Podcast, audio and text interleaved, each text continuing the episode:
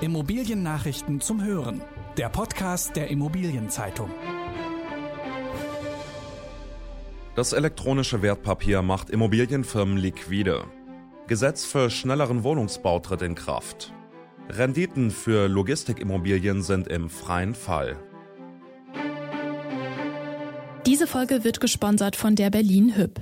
Als Innovationstreiber versteht sich die Berlin Hüb als verantwortungsvoller Immobilienfinanzierer, der sichere und stabile Finanzprodukte bietet, gleichzeitig nachhaltig agiert und neue Märkte auslotet. Weit und breit gebündelte Erfahrung, Verantwortung und Innovationskraft. Das elektronische Wertpapier macht Immobilienfirmen liquide. Im Mai hat der Bundestag das Gesetz zur Einführung elektronischer Wertpapiere kurz EWPG verabschiedet. Damit werden Anlageprodukte auf Basis einer Blockchain möglich. Bei einer Blockchain werden Transaktionen in digitalen Blöcken in einer dezentralen Datenbank gespeichert. Zuvor mussten Wertpapiere in Form einer Urkunde vorliegen.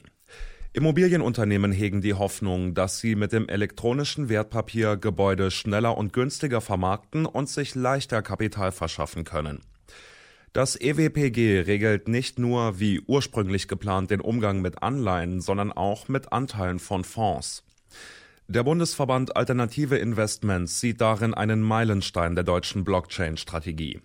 Auf moderne Technologien spezialisierte Finanzdienstleister, sogenannte Fintechs, berichten von einem hohen Interesse der Immobilienbranche an elektronischen Wertpapieren.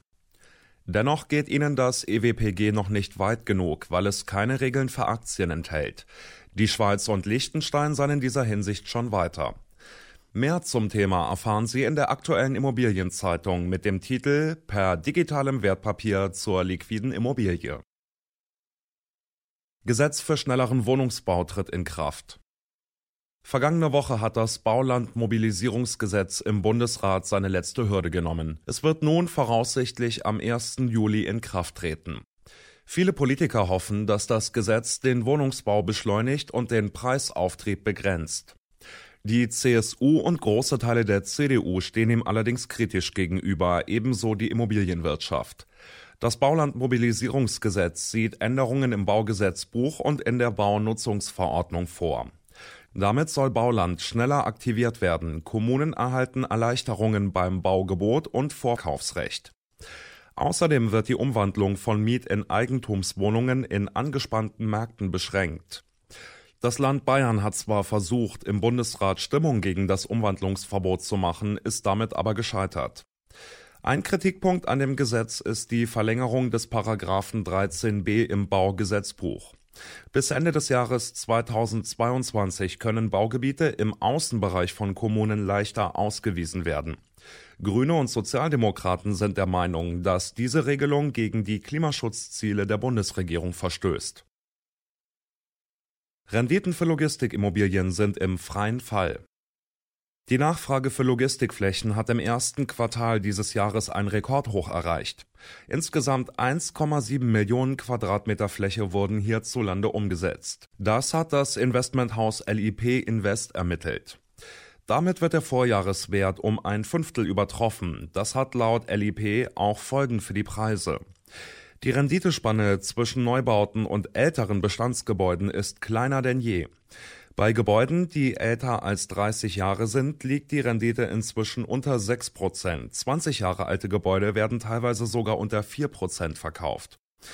Das Verkaufsvolumen hat im ersten Quartal 1,9 Milliarden Euro umfasst. LIP erwartet, dass Neubauten künftig noch mehr an Attraktivität gewinnen werden. Der spanische Hotelkonzern Rio kauft 21 Hotels. Ein gemeinsames Immobilienportfolio des Reisekonzerns TUI und der spanischen Rio-Familie gehört bald Rio alleine.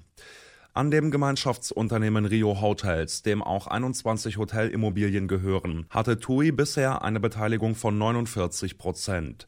Die verkauft der Reiseveranstalter nun für 670 Millionen Euro an Rio. 19 der betroffenen Hotels sind bereits in Betrieb, zwei weitere in Bau.